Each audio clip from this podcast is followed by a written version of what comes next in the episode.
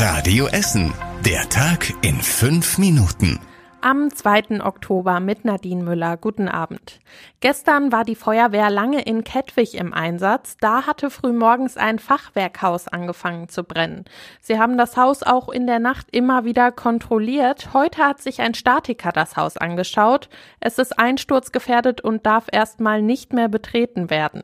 Verletzt wurde dabei zum Glück niemand. Ismail wohnt in dem Fachwerkhaus und hatte den Brand zuerst bemerkt. Ich bin so gegen kurz vor fünf aufgestanden, wach geworden durch Knistern und habe ich geguckt, dann dann habe ich den Feuerfarbe in meinem Schlafzimmer gesehen, aus dem Fenster geguckt, nebenan brannte und habe ich dann eben Feuerwehr angerufen, die Anwohner geweckt raus und bin rausgekommen.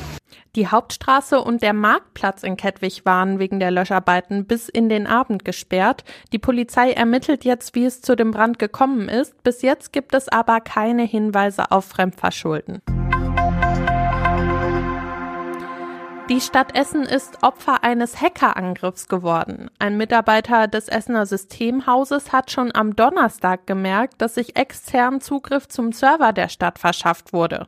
Die Stadt hat den Angriff offenbar abgewehrt, das sagt auf jeden Fall Stadtsprecherin Silke Lenz. Alle Mitarbeitenden der Verwaltung mussten ihren Zugang und ihr Passwort ändern. Es sind keine personenbezogenen Daten abgegriffen worden. In den vergangenen Tagen haben sich IT-Forensiker den Vorfall angeschaut, haben das genau analysiert, wo welcher Zugriff stattgefunden hat. Wer versucht hat, die Stadt zu hacken, steht noch nicht fest. Die Polizei ermittelt noch. Schon Ende letzten Jahres hat ein Hackerangriff in Essen für große Probleme gesorgt. Damals hatten nämlich Unbekannte die Uni Duisburg-Essen lahmgelegt und auch einige Daten abgegriffen.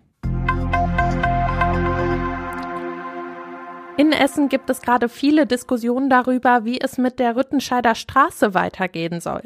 Die Stadt hat mögliche Lösungen vorgestellt. Vor drei Jahren wurde die Rue zur Fahrradstraße umgebaut. Fahrradinitiativen beschweren sich aber, dass da immer noch zu viele Autos unterwegs sind. Die Geschäfte haben Angst, dass nicht mehr genug Kunden kommen und einkaufen, wenn der Verkehr für Autos weiter eingeschränkt wird. Anne Schweizer kennt den aktuellen Stand. Die Stadt Essen hat einen Gutachter beauftragt, der verschiedene Möglichkeiten durchgespielt hat. Die Ergebnisse wurden den Parteien aus dem Stadtrat vorgestellt, die jetzt darüber beraten. Es gibt 16 verschiedene Vorschläge, wie man den Verkehrsfluss auf der Rue verändern könnte. Es geht dabei zum Beispiel um Einbahnstraßen, die nur Linienbusse und Fahrräder in beiden Richtungen befahren dürfen. Es könnte Sperrungen und Durchfahrtsverbote geben oder an bestimmten Kreuzungen könnte das Abbiegen zur Pflicht werden. Worauf es am Ende hinausläuft, ist noch völlig unklar.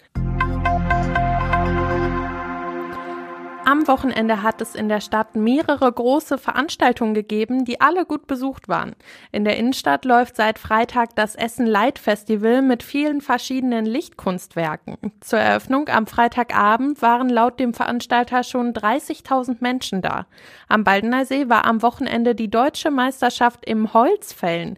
Dani Martin aus Hessen hat am Seaside Beach seinen Titel verteidigt und hat sich für die Weltmeisterschaft im Sportholzfällen qualifiziert.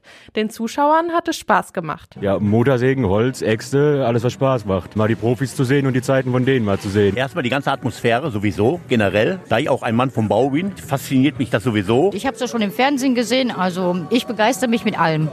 Und im Grugerpark ist noch bis morgen Essen erntet. Wie auf einem Bauernhof könnt ihr Tiere streicheln und es gibt viele Infos zu Landwirtschaft und Naturschutz. Ganz viele Fotos vom Wochenende könnt ihr euch auf radioessen.de angucken. Und das war überregional wichtig.